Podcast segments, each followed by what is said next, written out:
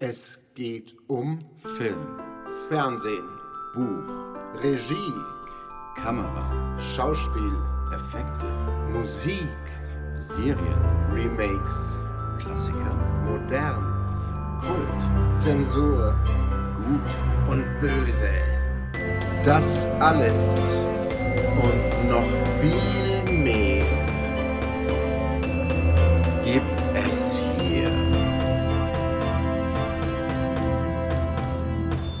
mal anschauen. Hallo und schön, dass ihr wieder mit dabei seid bei der neuen Folge von Mal anschauen. Hallo. Wir haben heute mal keine Top-Liste. Ist mal was ganz Neues. Ach komm, Andi, das ist doch auch mal schön. Wir beschäftigen uns heute mit einer Retrospektive. Uh, Retro ist gut. Retro ist immer gut. Der Mann ist aber nicht nur Retro, der ist immer noch ziemlich angesagt. Gerade heute habe ich die Meldung gelesen, dass endlich, also ich warte zumindest schon Ewigkeiten drauf, von The Abyss eine restaurierte Fassung in 4K hergestellt wird. Also Oh. gerade arbeiten sie dran und der gute Mann, der Regisseur James Cameron, ist auch daran beteiligt. Der legt nämlich großen Wert drauf, seine Restaurierungen selber zu beaufsichtigen, was ich auch ziemlich gut finde. Deswegen dauert es dann meistens auch ein bisschen länger, weil er ist dann doch auch immer sehr gut beschäftigt mit anderen Dingen. Und zwar Filme machen. Widmen wir uns heute also in der ganzen Folge nur einer Person und zwar sein Name ist Cameron. James Cameron. Ja, der kann ja was, ne? Wenn ich mich recht erinnere.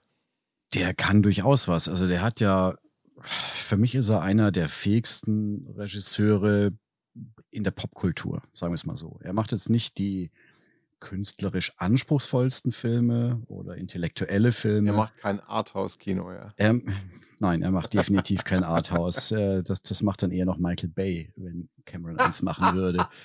Cameron ist schon ziemlich lange im Filmgeschäft. Er hat schon in den 70ern angefangen, seine ersten Sporen sich zu verdienen. Und ähm, das ist lustig, das wusste ich auch lange nicht. Er hatte bei Roger Corman angefangen. Ach, Ja, und bei Roger Corman sind ja doch durchaus einige Stars durchgeschleift worden, bevor sie bekannt wurden. Also Jack Nicholson zum Beispiel, eines der bekanntesten Beispiele, hat auch bei Roger Corman angefangen. Corman ist so der König der B-Filme. Ja, manchmal auch eher C, aber genau der. Äh, wurde ja auch mit dem Ehren-Oscar geehrt, ähm, wenn ich das jetzt richtig auf dem Schirm habe. Ich hoffe, ich sage jetzt keine, keine Fake News. Ähm, und dort hatte Cameron angefangen. Ähm, und zwar nicht als Regisseur, aber als Produktionsdesigner. Der hat dann diesen sehr schläferzwürdigen, also trashwürdigen Film Planet des Schreckens gestaltet. Also sprich, er war für die, für die Ausstattung, für, für das Design der Raumschiffe und der Monster und so weiter zuständig. Im Original war das Galaxy of Terror. Eine sehr billige Corman-Produktion. Corman war früher dafür bekannt, relativ schnell Filme runterzukurbeln. Du hattest, ja, also für einen guten Spielfilm brauchst du ja schon mal deutlich mehr als 30 Tage. Ja, in Hollywood, wo sind wir denn gerade? Bei 60 bis 90 Tagen für so einen Blockbuster, wenn es reicht. Nur für den reinen Dreh. Corman hat es meistens in zwei, drei Wochen durchgezogen. Wow. Die Laufzeit war dann auch so knapp Spielfilmlänge und hat dann aber auch gerne Szenen aus älteren Filmen von ihm recycelt und die Sets wurden recycelt und er war quasi das, das frühe Asylum Hollywoods. Hat sich an Trends rangehängt und dann billige Rip-Offs dadurch produziert. Cool. Einer der bekannteren ist zum Beispiel Carnosaurus. Der war eigentlich ganz lustig. Der Name sagt mir sogar was, ja. Ja, war halt eben auf dem Jurassic Park Trend äh, auf der Welle mitgeschwommen. Naja, und da hat Cameron angefangen und sich dann auch mit Special Effects, Visual Effects sehr beschäftigt. War sogar auch, und das wusste ich bis gestern tatsächlich nicht, äh, bei Die Klapperschlange mit dabei von John Carpenter. Und zwar als Visual Effects äh, Mitarbeiter. Macht nicht alles Sinn, weil das ja eine Rolle spielt in den Filmen, die er später als Regisseur auch gemacht hat, dass er sich mit Effekten auskennt. Richtig. Interessant, wusste ich nicht. Richtig.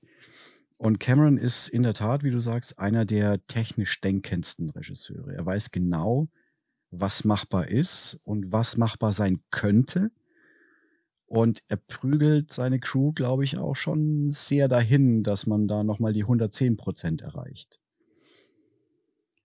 Und ja, ähm, das waren eben die Anfänge.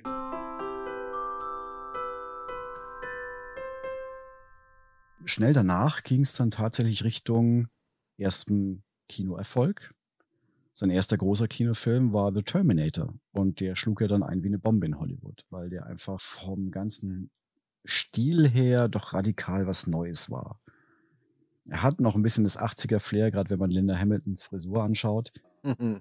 Aber äh, der Film hatte ordentlich Erfolg und wurde mit einem minimalen Budget gedreht. Auch das ist was, was bei Cameron tief in der DNA verwurzelt ist, weil er eben so technisch denkt und äh, aus dem VFX-Bereich auch herkommt, dass eben nicht immer die schnellste VFX-Lösung die beste ist. Er hat mit allem, auch bis zu, bis zu seinen neueren Filmen, auch mit so Sachen wie Rückprojektion gearbeitet.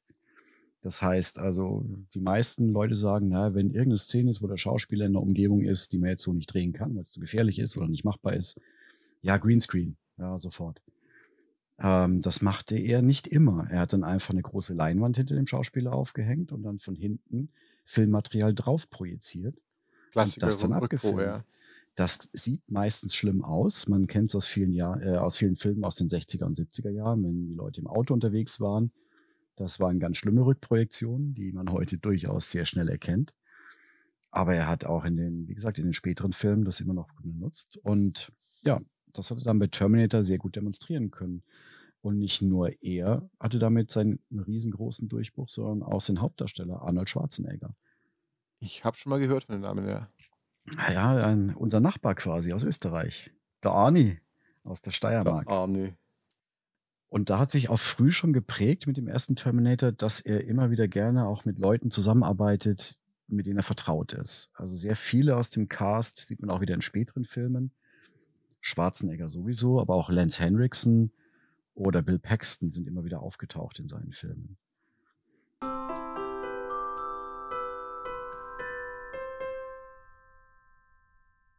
Und weil das dann nicht genug ist, äh, kam dann der nächste Erfolg gleich hinterher. Also nur wenige Jahre später hatte man ihm angeboten, eine Fortsetzung zum Film Alien zu drehen. Und ich kann mir schon denken, dass viele Hollywood-Agenten gesagt haben, also das ist so make it or break it. Entweder machst du wirklich was Geiles oder du scheiterst dran. Was für Cameron noch nie ein Grund war, irgendein Projekt abzusagen, weil das hatte man ihm schon bei vielen Projekten gesagt, dass das nichts wird. Und er hatte doch immer wieder recht. Also wurde er engagiert als Regisseur für Aliens, also den zweiten Teil des Franchises. Ähm, das zog sich dann ein wenig hin, bis die Dreharbeiten beginnen konnten. Und in der Zwischenzeit hatte er dann gemeint, naja, hat er halt noch ein bisschen was zu tun. Dann schreibe ich halt mal noch ein Drehbuch und hat das Drehbuch für Rambo Teil 2 geschrieben. Das ist also eine sehr komische Mischung. Aber wenn man sich die Filme anschaut, dann erkennt man auch da die Handschrift so ein bisschen von ihm. Ich hatte noch einen Film unterschlagen. Jetzt muss ich doch nochmal zurückspringen. Ähm, bevor Terminator kam, gab es eine Fortsetzung eines sehr erfolgreichen Films, und zwar Piranhas. Und er hatte als Erstlingswerk dann den Zuschlag bekommen, Piranhas 2 zu drehen. The Allerdings Spawning. The Spawning, ja, schöner Titel. Das war allerdings nicht so die Produktion, auf die man sich gefreut hat, denke ich mal, weil der erste Film war von Joe Dante, der war ziemlich gut. Amerikanische Produktion, gutes Budget. Der zweite Teil war von einem italienischen Produzenten und äh, italienische Produzenten versuchen dann doch meistens alles etwas günstiger und schneller hinzukriegen. Und das hat Cameron dann auch probiert. Das clashte aber so ein bisschen mit seinen eigenen Ansprüchen und hat dann vieles wieder anders gemacht.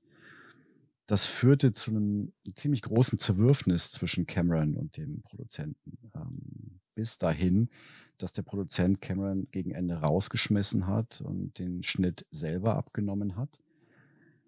Aber James Cameron wäre ja nicht James Cameron, wenn er das auf sich sitzen ließe. Und äh, es gibt, äh, es ist jetzt äh, eine Anekdote, die aber auch in seiner Biografie bestätigt ist. Er hat sich dann, nachdem der Film umgeschnitten war, durch den Produzenten nachts Zutritt verschafft zum Schneideraum, hat die ganzen Änderungen wieder rückgängig gemacht und hat dann die Filmspule wieder eingelegt und einfach gehofft, dass es keinem auffällt. Und es ist auch keinem aufgefallen. Oh, Ja, das ist eine sehr lustige Geschichte. Also er hat einen großen Dickkopf und ähm, das merkt man auch immer wieder an den ganzen Sachen, die da so in seiner Historie passiert sind. Und ja, wie ich dann schon ansprach, also nach Piranhas 2 kam der Terminator, der für ihn äh, die Initialzündung war im Prinzip. Danach Aliens. Ähm, Ähm, bei Aliens, der Paxton hat da das großartige Zitat gehabt, gell? Da ist der Paxton, der dann so. Game over, man, game over. Das hat, das hat man so oft irgendwo parodiert oder einfach wiederholt gehört in Filmen und Komödien, was weiß ich, das ist ja Wahnsinn. Also echt, ich finde es kein brillantes Zitat, aber eins, das sich unglaublich eingegraben hat in die Popkultur. Ja, ein anderes Zitat, was ich auch noch sehr stark finde, ist, äh, wenn im Showdown Sigourney Weaver mit der Kleinen, also mit der, mit dem Mädchen äh, der Alienkönigin gegenübersteht und sie schreit dem Alien entgegen, Get away from her, you bitch. Das sind einfach gute Zitate, wobei das Game Over war gar nicht geskriptet. Das äh, wurde spontan einfach am Set mal überlegt von Bill Paxton. Ja, aber großartig. Also ist super, fantastisch. Ja. Ähm, Aliens ist, also für mich persönlich auch einer der großartigsten Filme.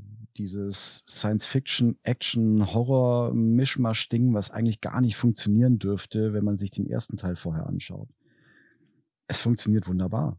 Und das Schöne ist, man kann ihn heute sich immer noch sehr gut anschauen, weil, wie ja schon mehrfach gesagt hatte, Cameron doch sehr technisch versiert ist und genau wusste, was er macht und nicht einfach auf die billig schnell Effektschiene zugegriffen hat, sondern das so inszeniert hat, dass man sich heute auch immer noch guten Gewissens anschauen kann.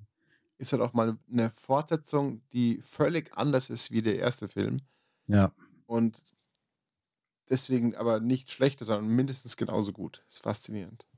hier sind halt zwei völlig unterschiedliche Stile. Ja. Der erste mehr Suspense, Horror und der zweite Marines gehen rein und hauen die Kacke aus den Aliens raus. So ungefähr.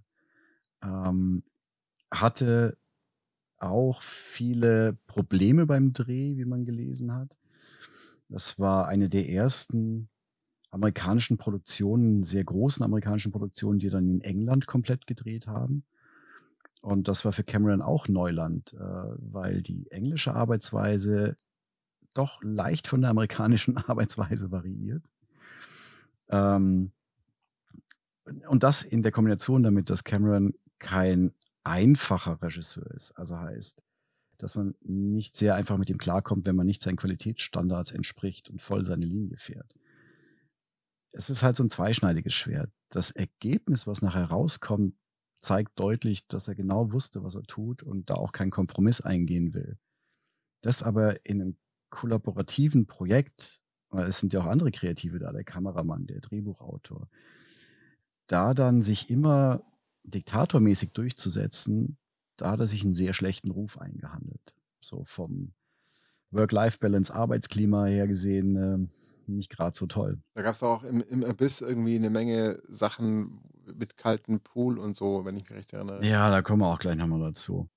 Aber um halt das äh, etwas zu entschärfen, eine sehr lustige Anekdote war, er hatte halt für eine, für eine große Szene, die haben in einem alten Royal Air Force Hangar gedreht, den als Set dekoriert, als Innendekoration.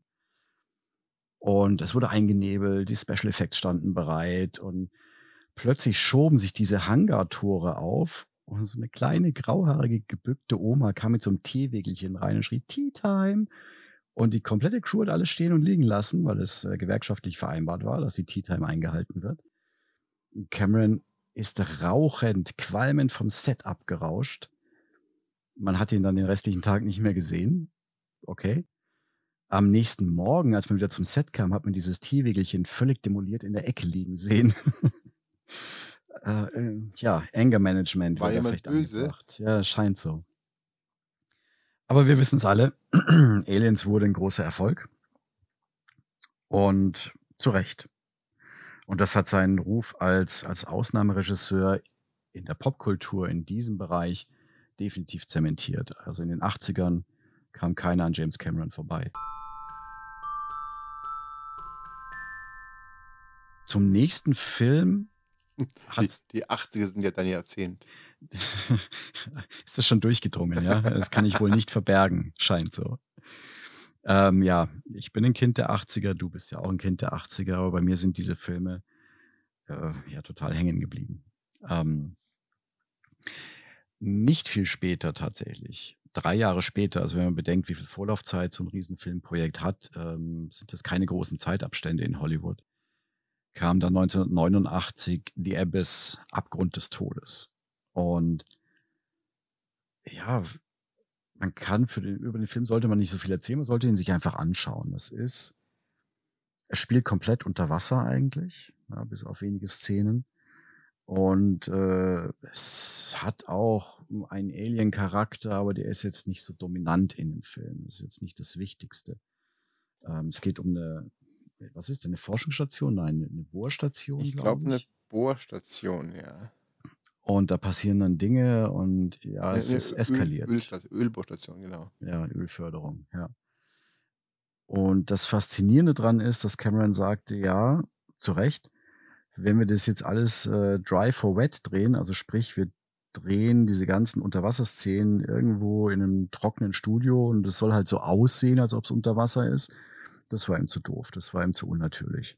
Was macht er dann? Ja, man hat dann tatsächlich einen, einen Kühlturm eines Atomreaktors gefunden, der nie in Betrieb gegangen ist, hat diesen Kühlturm geflutet mit Wasser, oben Millionen von kleinen schwarzen Plastikkügelchen draufgeschüttet und dann war das einfach eine dunkle Unterwasserszene, 30 Meter tief. Und die Sets wurden unter Wasser gebaut, die Darsteller mussten unter Wasser den ganzen Tag quasi drehen. Äh, es muss eine Tortur gewesen sein. Mhm.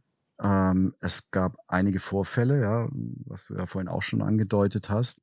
Ed Harris wäre nahezu ertrunken bei dem Dreh, weil es war alles unter Wasser und sie waren alle in Tauchausrüstung. Und dann ist es halt real. Und er musste halt ohne Sauerstoff von einem Set zum nächsten rüber in einer Szene. Und da wäre ihm beinahe die Luft ausgegangen. Ja, schon krass. das, und dafür hatte dann aber Cameron kein Verständnis, dass dann Ed Harris eine Pause braucht. Der soll sich halt nicht so anstellen. Und Ed Harris ist schon ein gestandenes Mannsbild. Also der kann schon seine Meinung ver vertreten. Ed Harris weigert sich bis heute über den Film weiter zu sprechen. Es muss echt eine Ja, furchtbare hat Erfahrung ein gewesen Trauma sein. davon, ganz Ja. klar. Und ähm, da zeigt sich auch wieder, dass Cameron die technischen Grenzen auch vorantreibt. Wer den Film mal gesehen hat oder Bilder von dem Film gesehen hat, man hat ja jetzt nicht bei den Tauchern äh, diese typischen Tauchermasken. Das sind Helme, so mit, mit drei verglasten Seiten, wo man die Schauspieler wirklich sehr gut erkennen Mhm. kann.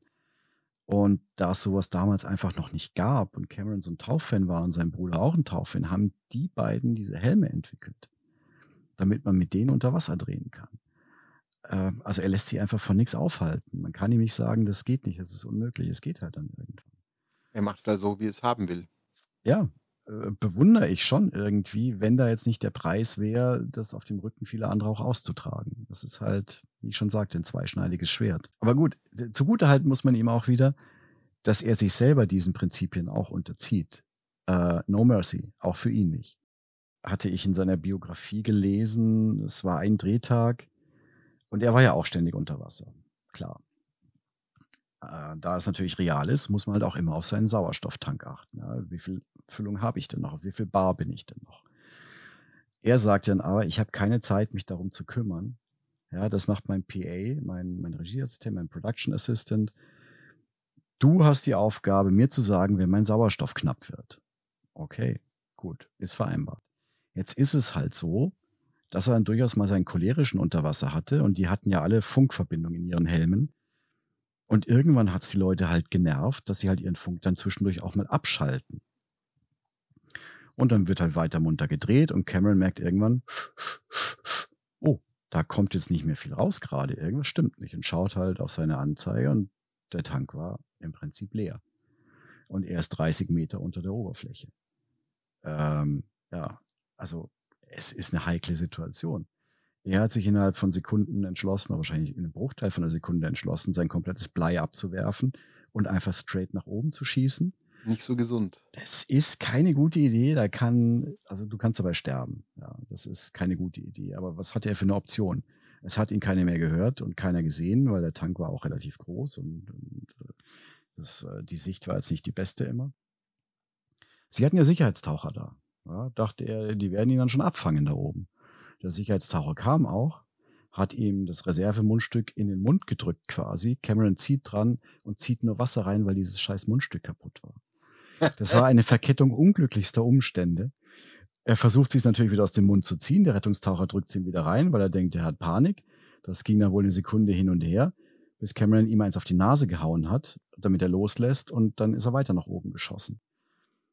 Völlig fertig, er hat sich eine Stunde in seinem Trailer verbarrikadiert, lass es vielleicht zwei gewesen sein und dann ist er wieder unter Wasser gegangen. Äh, das ist was, was schon ja, krass ist eigentlich. Und keine, keine Stickstoff. Nee, es ging, Geschichte. ging irgendwie gut. Frag mich nicht. Also gehabt. tauchmedizinisch bezweifle ich diese Geschichte auch irgendwie sehr. Ähm, es steht auch in der offiziellen Biografie so beschrieben, dass es sich so abgespielt hätte. Ich kann es schwer bewerten. Ähm, Ja. Aber es würde zumindest sein Mindset zeigen, wie er drauf ist. Und ähm, das ist einfach alles für die Kunst. Suffer for Art. Das haben wir doch auch schon mal geprägt, diesen Satz. Jahrzehnte ist es her, als wir dann auch mal was Suffer gedreht haben. Art, ja. äh, das erste Mal. Ähm, ja, das war The Abyss.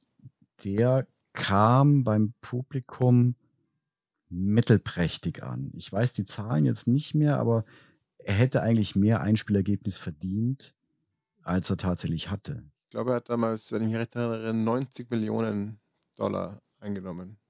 Ja, und das war zu wenig für diese aufwendige Produktion. Ja. Lag halt daran, dass man Cameron von Terminator kannte und von Aliens kannte und die Zuschauer haben sich genau das erwartet. Die Trailer haben es natürlich auch versucht, in diese Richtung zu drehen, dass man das glaubt, dass es ein bisschen dahin geht. Aber der Film hatte dann doch ein bisschen mehr Tiefe, ah, Wortspiel, Tiefe, ähm, als die anderen beiden Filme und ja, kam dann irgendwie nicht so gut. Hat aber einen Oscar gewonnen, glaube ich, ne? Ja, Für Special Effects. Special Effects wahrscheinlich, die waren auch mega. Ähm, die besten Special Effects sieht man leider gar nicht in der normalen Fassung, weil die äh, rausgeschnitten worden sind. Der Film war zu lang. Man hatte ihn gezwungen, dann doch was zu kürzen an dem Ach. Film. Im Director's Cut sieht man das alles in voller Gänze. Kann ich nur empfehlen. Und wie gesagt, äh, kenne ich gar nicht. kennst du gar nicht? Ich habe die Originalversion oft angeschaut. Das ist ja, ist ja eine meiner Lieblings-Cameron-Filme. Ja. Wobei ich da viele habe irgendwie. ähm, aber ich kenne nur die normale Version. Kein Director's Cut. Menno. Ja, da gibt's eine riesen Flutwelle, so Tsunami-artig, die dann auf den Strand zugeht und so. Das ist, haben sie alles mit Special Effects gemacht, die für die damalige Zeit echt gut waren. Oh.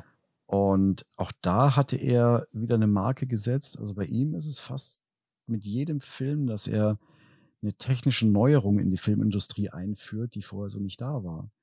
In The Abyss sieht man, nee, wir haben ja schon gesagt, es geht auch um Aliens. Und äh, diese Aliens sieht man manchmal auch in Form von einem Wasserwesen, also eine Wassersäule, die sich dann zu etwas transformiert.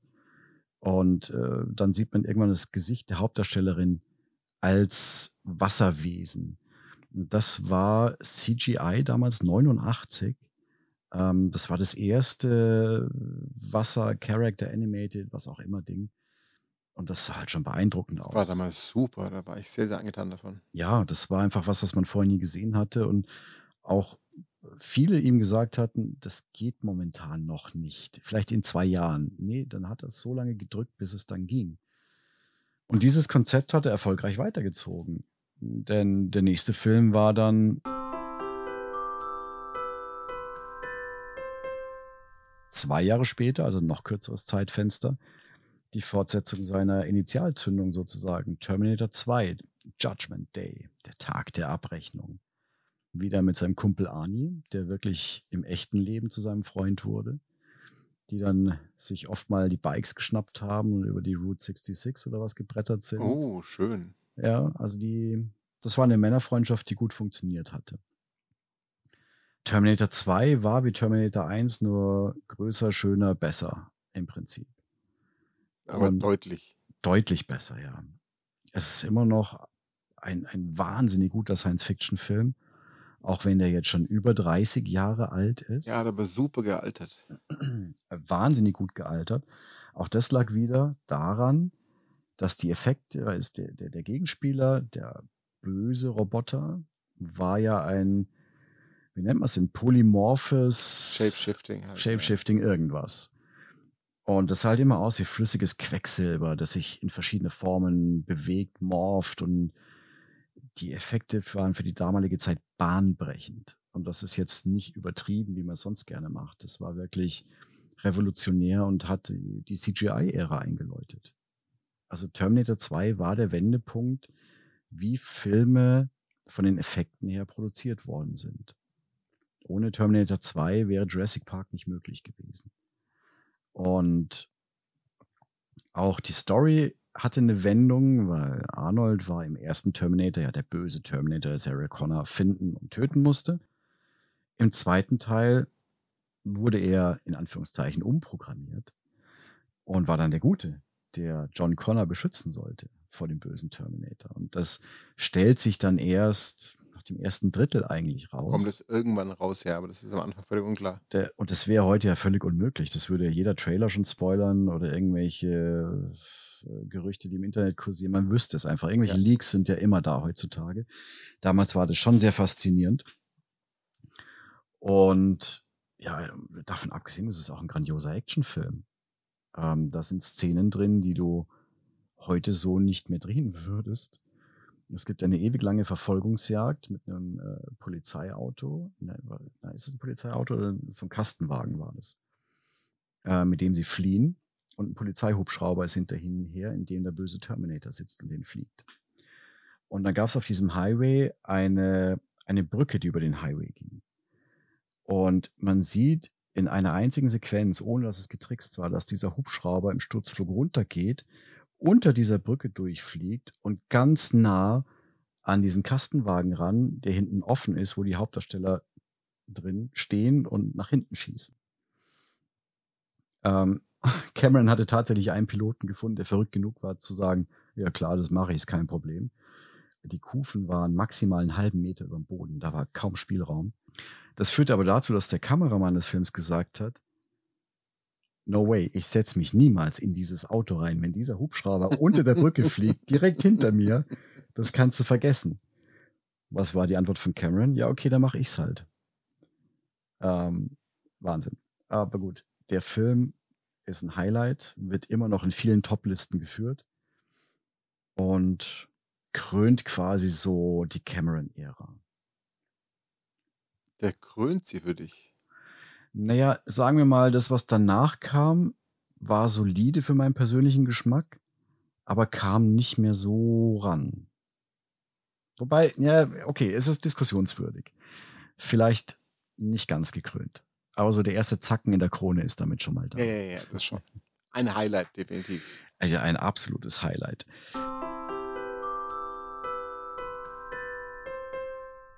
Das für mich persönlich auch große Highlight kam direkt danach. Und zwar waren es auch nur wieder drei Jahre später, war True Lies. Wieder mit seinem Kumpel Arnold. Großartig.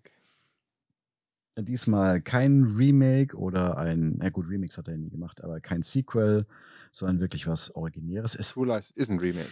Mist, ja, verplappert, richtig. Äh, kann ich euch nur empfehlen, wir haben eine schöne Folge über Remakes gemacht, wo ich genau darüber geredet habe, dass True Lies ein Remake ist. Und zwar ist er nicht das Original, sondern das Remake. Aber gut, äh, hört euch die andere Folge an, äh, ist auch sehr lustig, gibt ein paar interessante Remakes. Wir reden da über gute und schlechte. Aber jetzt in der James Cameron-Sicht war True Lies was Originäres. Es war eine, darf man Action-Komödie sagen? Ich denke schon, Schon, passt ganz ja. gut. Der brave Ehemann, der eigentlich nur so einen, so einen Versicherungsjob hat und seine Frau findet ihn total langweilig, entpuppt sich, dass er eigentlich bei seinen ganzen Geschäftsreisen immer als Top-Spion unterwegs ist. Und seine Frau wird dann da irgendwie mit reingezogen und es geht um Terroristen, die in Amerika irgendwas Böses machen wollen. Das ging vor 9-11 alles noch als Komödie durch. Nach 9-11 war sowas kein Thema mehr, verständlicherweise. Ähm, aber True Lies ist auch, den kann man sich auch immer wieder anschauen. Die Gags sind gut, die Action-Szenen sind fulminant. Sei es die Verfolgungsjagd mit dem Pferd am Anfang oder diese Schlägerei, Schießerei in der Toilette im Hotel oder die, der ganze Showdown, der, der auch ewig lange geht mit diesem Harrier-Jet, in dem Es sitzt. ist so phänomenal. Und das sieht alles so echt aus. Und es sieht nicht nur deswegen so echt aus, weil es gut getrickst ist, sondern weil sie Teile davon echt gemacht haben. Wir haben, ja, man muss Camerons Gedankengang nachvollziehen. Man denkt sich, ja, wie kann ich das filmen? Ja, Arnold kann kein Jet fliegen. Ja, vielleicht könnte man ihm das beibringen. Ja, aber das Militär wird sagen, nee, dem geben wir keinen Jet an die Hand. Okay, verstehe ich. Ich möchte aber trotzdem echten Himmel und, und echte Bewegungen haben, dass es so aussieht, als ob. Also hat man sich in, ich weiß nicht mehr in welcher Stadt war es, Miami, äh, in einer Großstadt US-amerikanischen, den so mit höchsten Wolkenkratzer gesucht und hat oben auf dem Dach eine Motion Base gebaut, auf die man dann eine Replika dieses Harrier Jets drauf montiert hat. Das heißt, alles, was man da bei diesen Flugszenen sieht, im Close-Up, das ist alles irgendwie im 80., 90. Stock einer Großstadt aufgenommen worden. Finde ich total lustig. Aber dafür sieht es halt auch saumäßig echt aus. Es sieht sehr echt aus. Ja. Aber es ist äh, auch ein sehr schöner Film. Und wie gesagt, die, die Gags sind gut. Schwarzenegger hatte da so die Zeit, wo er sich selber mit seinen Rollen nicht ernst genommen hat. Und das tat ihm auch ganz gut. Im Gegensatz zu Stallone, der es dann auch mal probiert hat, aber das ging ja kläglich nach hinten los. Ich erinnere mich an, äh, wie ist der Stopp oder meine Mami schießt. schießt ja. Wieder einer dieser grandiosen deutschen Titel. Ich glaube, der hieß im Original wirklich so. Aber ein, ein furchtbar langweiliger Film. Und Stallone kann vieles, äh, Stallone kann manches, aber keine Comedy. Comedy ist nicht sein Ding. Und Schwarzenegger konnte das. Der konnte mit seinem, mit seinem Image spielen. Und das hat er gekonnt immer in Szene gesetzt und mal wieder einen Actionfilm gemacht und mal wieder eine Komödie gemacht. Und das, ja, ich, ich weiß nicht, ob das schon vorausschauend war für seine politische Karriere, dass er nicht nur den Badass immer geben wollte, sondern auch volksnah sein wollte durch seine lustige Er ist halt Österreicher. Er ist ein Österreicher, genau. Die haben das halt im Blut. Die können beides. Die Volksnähe ist da ganz normal. Action und Comedy. ja, True Lies war dann aber so der, ich sag mal, der letzte Cameron-Film, den man so, so unbeschwert genießen konnte. Die Folgewerke waren dann eher sehr dramatisch angelegt. Der nächste große war der ganz große, oder? Ja. Der nächste große war dann auch noch in den 90ern war Titanic. Und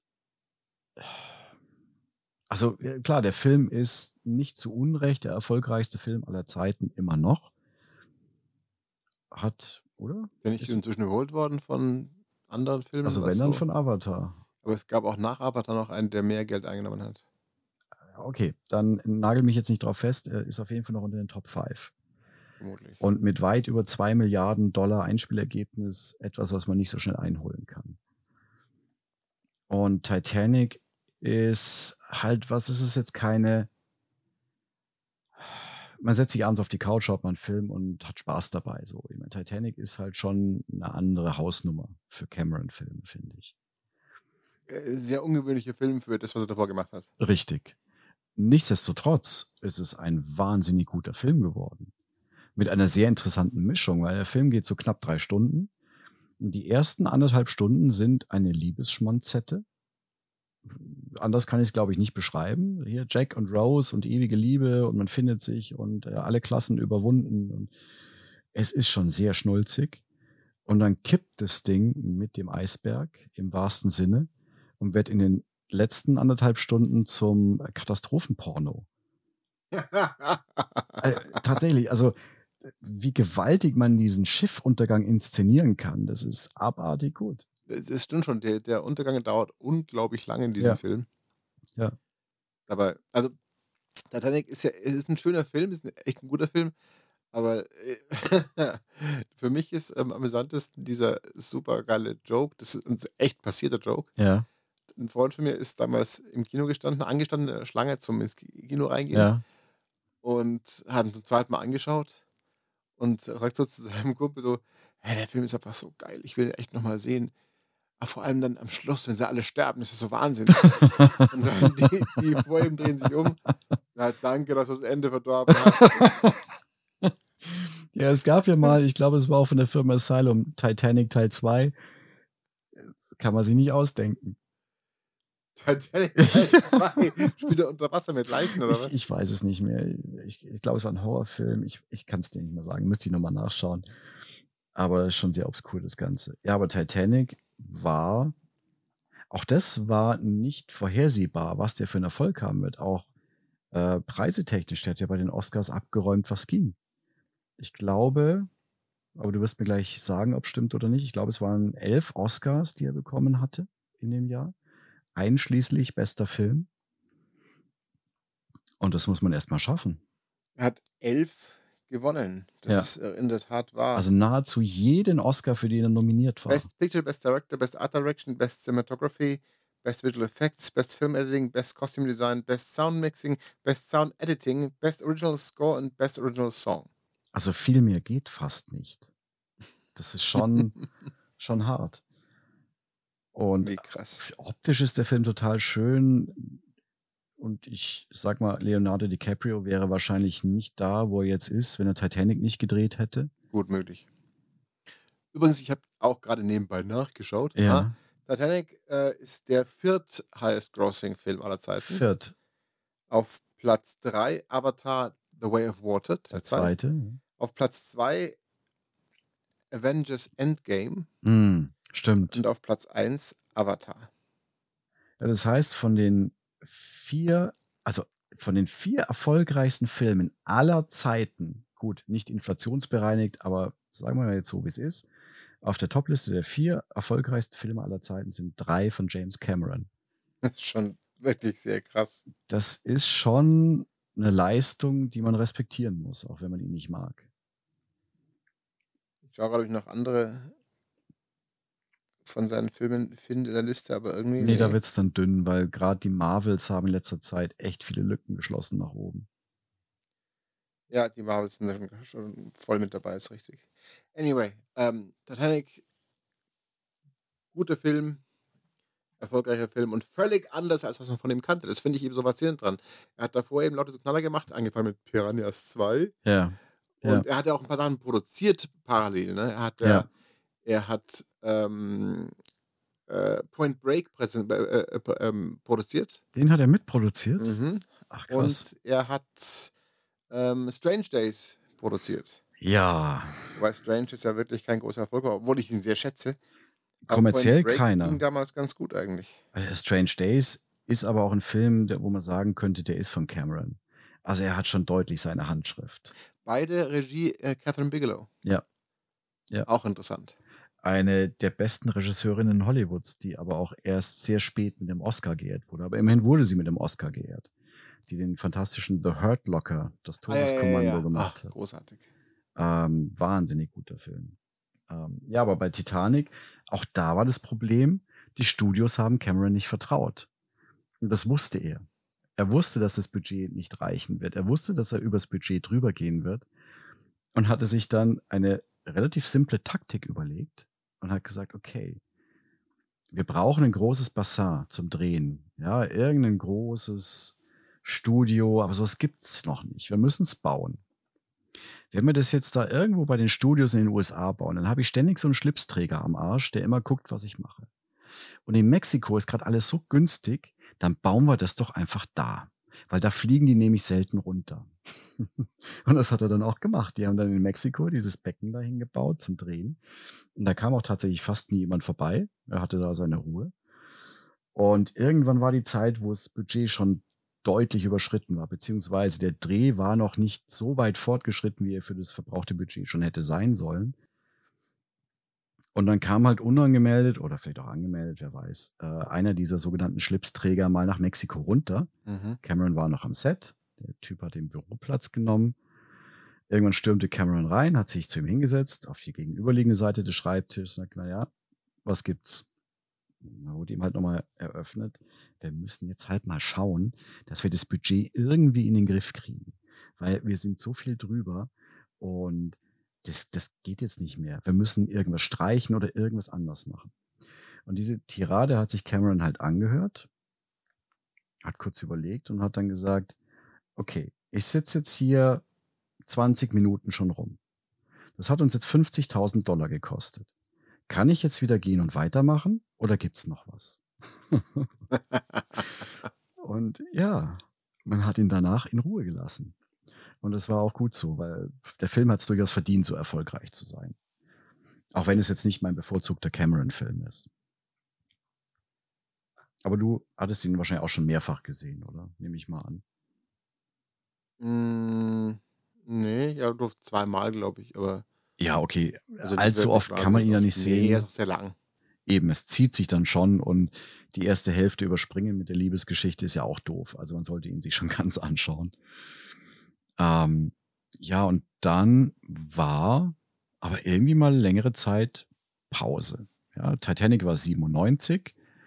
Und dann hat Cameron sich mehr auf, ja, also er hat halt durch Titanic, er ist ja dann auch zu dem Wrack mal runtergetaucht mit dem U-Boot und das hat ihn irgendwie gepackt. Das hatte dann das Tauchen mehr für sich in Anspruch genommen, hat dann auch mehrere Dokus produziert, die über dieses Tiefseetauchen gingen. Und das war halt so sein Ding. Und dann kam ihm eine Idee, mal vielleicht doch wieder einen Film zu machen. Wo aber auch wieder jeder sagte, es klingt kompliziert. Das war Avatar. War ja auch kompliziert, würde ich sagen. Es war mega kompliziert. Und Avatar war erst 2009, also zwölf Jahre nach Titanic. Äh, liegt wahrscheinlich auch daran, dass einige technische Hürden genommen werden mussten. Äh, Avatar dürfte wahrscheinlich den meisten vertraut sein. Ähm, es spielt in ferner Zukunft oder naher Zukunft, das weiß ich gar nicht genau. Es spielt auf jeden Fall in der Zukunft. Menschen besiedeln einen außerirdischen Planeten und die dort eingeborene Rasse wird vertrieben. Also schon sehr analog so ein Pocahontas-Thema. Ja, die bösen Westler kommen rein und vertreiben die Natives. Das war von der Geschichte her sehr simpel, aber es war wahnsinnig gut umgesetzt. Das war, und da sind wir wieder bei dem Ding, dass Cameron technische Trends setzt, der Film, der diese 3D-Welle wieder ins Rollen gebracht hat. Total. Also wieder würde ich es gar nicht sagen, weil es ist eine völlig andere Art von 3D. Davor Ja. war 3D halt die Ja. Schwarz-Grün-Brille Ja, und da war es plötzlich die halt die polarisierte Brille und ganz andere Qualität. Und ich erinnere mich noch, den habe ich im Kino damals gesehen und das war so der damals mit Abstand beste 3D-Film aller Zeiten für mich irgendwie. ist er, der hat immer noch nach wie vor, sieht er wunderbar aus. Und ähm, dazu, das ist das, was ich an Cameron schätze, was ich vorhin sagte, dass er auch selber die Restaurationen und Konvertierungen seiner Filme ähm, supervised, also halt eben die Verantwortung dafür trägt und das auch überwacht. Ähm, ich hatte mir vor nicht allzu langer Zeit eine restaurierte Terminator 2 Fassung in 3D angesehen, wo nachträglich das 3D äh, konvertiert wurde. Und es war ungelogen einer oder für mich der Film mit den besten 3D-Effekten. Das sah wahnsinnig Ach. gut aus. Man hat sich da unglaublich lange Zeit für gelassen, das perfektionistisch hinzukriegen und das hat sich ausgezahlt. Also es ist echt sehr schön zu sehen. muss ich auch mal anschauen. Ja, und bei, bei Avatar war nicht nur die technische Hürde, das Ganze gut in 3D rüberzubringen, sondern auch die Aliens sollten halt auch wirklich nach Aliens aussehen. Also jetzt nicht unbedingt typisch menschlich oder was auch immer. Es sollte kein Typ im Gummikostüm sein. Also hatte man sich entschieden, die komplett per CGI, also komplett per Computer 3D-Grafik zu generieren. Das gab es vorher auch schon. Ich erinnere mich zum Beispiel mal an den Final Fantasy-Film, den es mal gab. Das war ja auch äh, 3D-generierte Charaktere. Aber es gab dann immer so dieses Uncanny Valley. Es sah realistisch aus, aber es sah schon so nahezu realistisch aus, dass diese kleine Lücke zur Realität ja den Bruch gebracht hat. Dass sein Gehirn sagt, eigentlich müsste es echt sein, aber es sieht total komisch aus.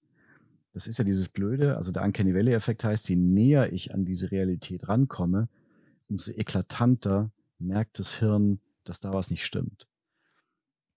Und diesen Effekt wollte man natürlich bei Avatar nicht haben, weil man hat ja schon erhofft, dass es wieder so ein Mega-Erfolg wird. Und ja, was soll ich sagen? Also, sie haben es echt geschafft. Das sah wahnsinnig gut aus und auch die Atmosphäre, die der Film geschaffen hat. Ich dachte zeitweise, ich schaue mir eine Dokumentation von National Geographic über einen Alien-Planeten an. Weil diese Liebe zum Detail, diese Fauna und Flora, die es da gab, die ganze Vegetation, das sah alles so echt aus und so schön aus. Es war, also es hat mich damals im Kino völlig umgehauen. Ich habe den damals eben, wie gesagt, angeschaut und habe mir damals gedacht, Animation und 3D, äh, das Beste jemals überhaupt. Die Handlung war so, ja, Hm. also der Plot war nicht der beste der Welt. Die Story an sich ist ganz nett, das ist eben der, der, der Soldat im Rollstuhl und so Ja. weiter. Aber äh, es ist nicht wirklich viel Plot im Prinzip, weil der Film halt komplett lebt von dem 3D- und Animationseffekt. Aber das macht er dafür wirklich sehr, sehr gut, finde ich. Ja, und das hatte man technisch auch gut gelöst, weil man hatte jetzt nicht irgendwie versucht, per 3D die Gesichter zu animieren oder die Figuren zu animieren, sondern man hat alles, was im Film zu sehen ist, mit den Schauspielern auch gedreht. Und die waren dann halt mit so Tracking-Markern, also so Punkten im Gesicht und Kameras, die direkt ihr Gesicht gefilmt haben und so komischen äh, Spandex-Anzügen mit Markern drauf, Markierungen, die da drauf gepinselt wurden. Und das war dann die Grundlage für die Animation. Und das war so perfekt, dass es halt sehr lebensecht aussah. Ja, und Avatar wurde dann sehr erfolgreich, kann man sagen. Ja, war der erste Film, glaube ich, der mehr als 2 Milliarden eingenommen hat. Ah, war Titanic noch gar nicht über zwei am Nee, nee, Anfang? nee. Ja, ja, okay, stimmt. Da war Avatar der allererste. Heißt also, es gab dann einen Zeitraum, so 2010 circa, wo die beiden erfolgreichsten Filme aller Zeiten von James Cameron waren. Yep. Und also die Wetten bei den Buchmachern standen da, da standen die Quoten wahrscheinlich extremst ungünstig, wenn man darauf gewettet hätte, dass, ähm, ja, dass er das nochmal schafft, sich selber zu toppen. Und ja, nachdem Avatar halt auch so ein Riesenerfolg war, auch ein finanzieller Erfolg, hat Cameron sich nochmal eine kleine Auszeit genommen. Wie gesagt, Avatar war 2009 und die Fortsetzung Avatar Way of Water, der lief letztes Jahr im Kino, 2022. Da liegen 13 Jahre dazwischen. Gut, so viel hätte nicht dazwischen liegen müssen. Corona hat auch sein Übriges dazu getan.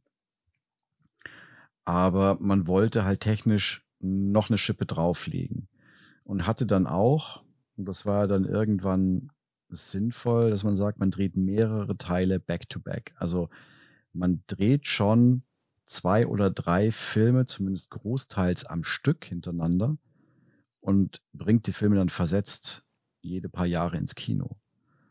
Insofern, ich weiß gar nicht, was steht da momentan auf der Liste? Ich glaube, bis Avatar Avatar 3, 5, oder? Dezember 24, Avatar 4 Dezember 26, Avatar 5 Dezember 28.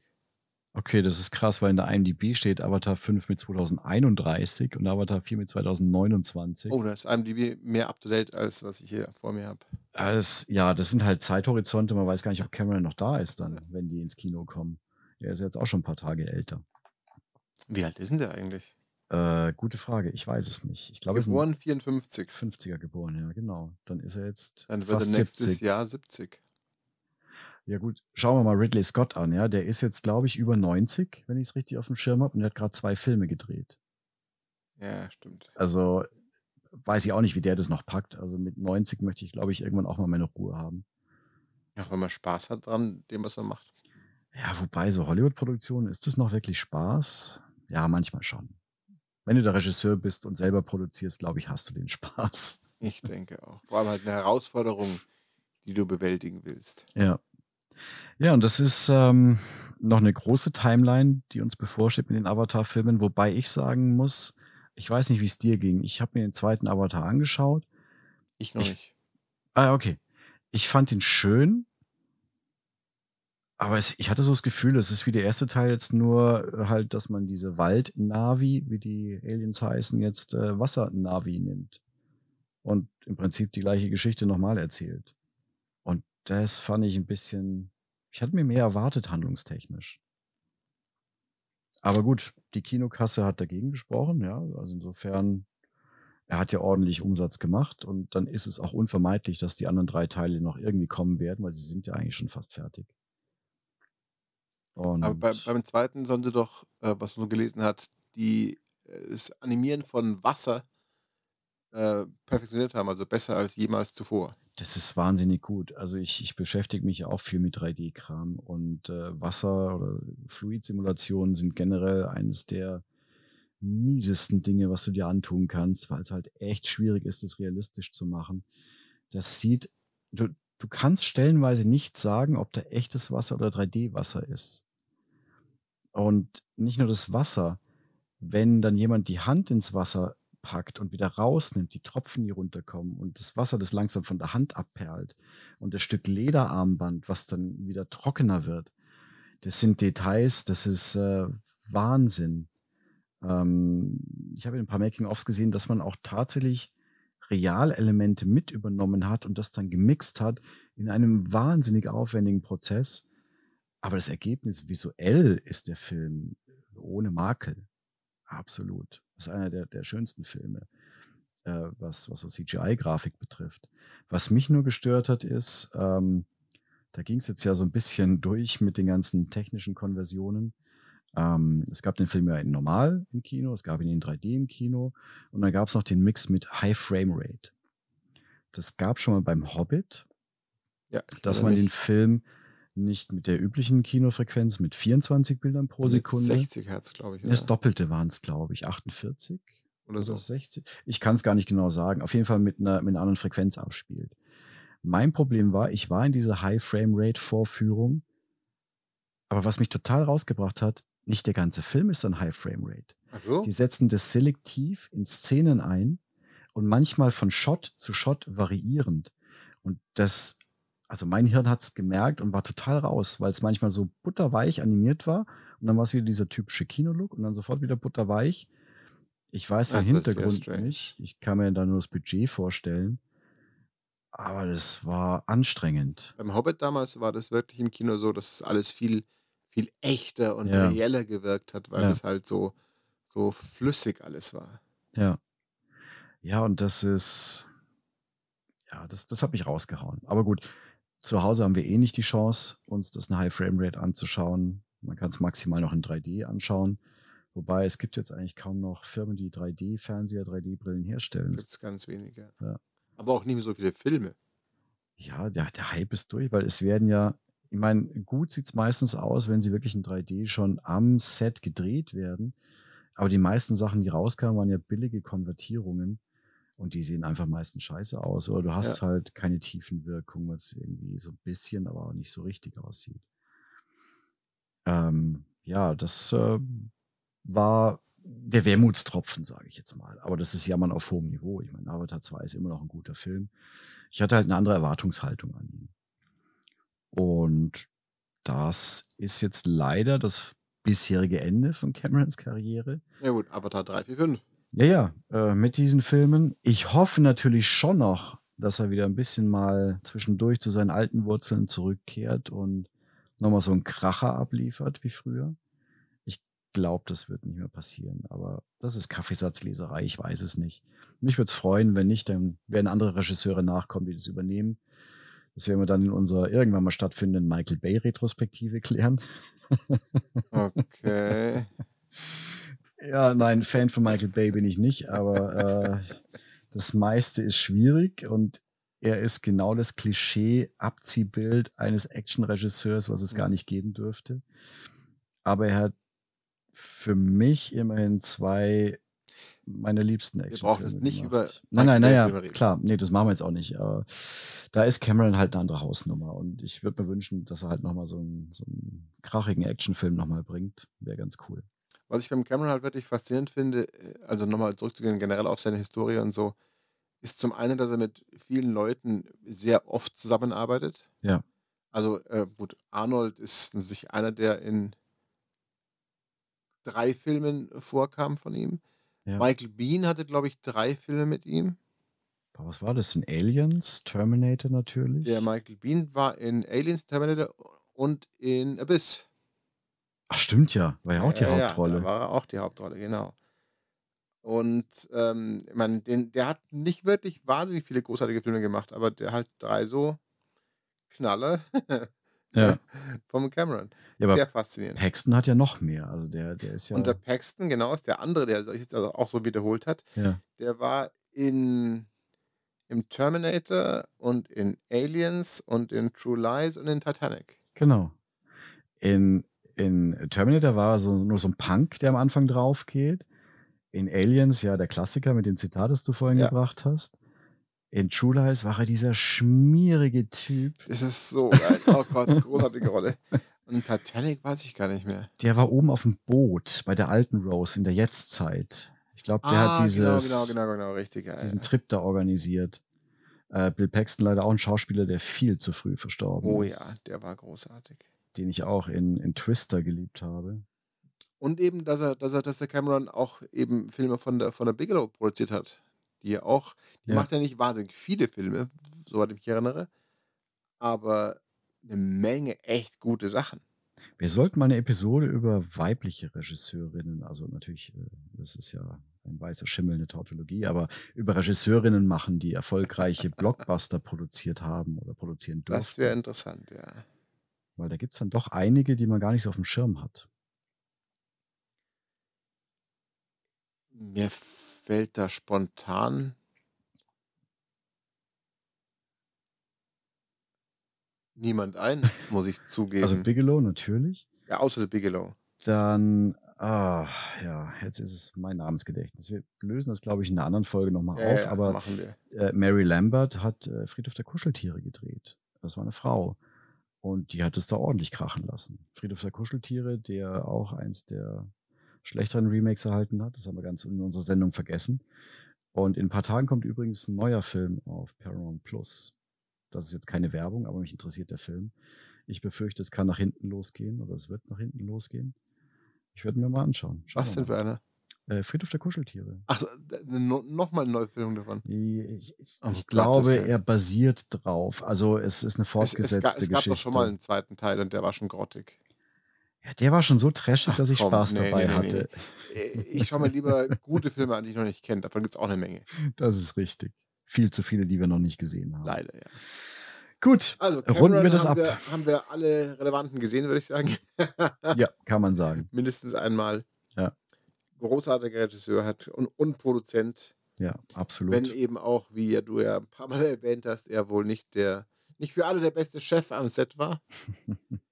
aber das Ergebnis fürs Publikum jedes Mal Bombe. Wahnsinn. Also er hat definitiv unsere Kindheit bereichert, würde ich mal sagen. Popkultur an sich, würde ich sagen. sich, Also, ja. Der Terminator als Popkultur-Icon ist ja nicht mehr wegzudenken. ja, ja. Ja, ich hoffe, euch hat es auch so viel Spaß gemacht wie uns hier beim Erzählen. Wir sind hier immer ein bisschen abgeschweift vom Thema. Ein bisschen. Hö, hö. Die Anekdote hier, die Anekdote da. Ähm, aber es gab halt so viel zu erzählen und äh, man merkt äh, schon deutlich, dass ich äh, ihn als Regisseur schon sehr gerne mag. Man hätte noch viel mehr erzählen können, aber wir wollen da ja keine drei Folgen draus machen jetzt. Nein, nein, es muss mit einer getan sein. So viele Filme sind es dann jetzt auch wieder nicht. ja, wie gesagt, ich hoffe, es hat euch gefallen. Und ähm, was ist denn euer liebster Cameron-Film? Könnt ihr euch ja mal entscheiden und mal eine kleine Topliste aufsetzen, was denn da nach oben kommt. Lasst es uns wissen. Wir würden uns über Feedback freuen. Absolut. Ansonsten danke fürs Zuhören und bis zum nächsten Mal. Bis dann. Ciao, ciao.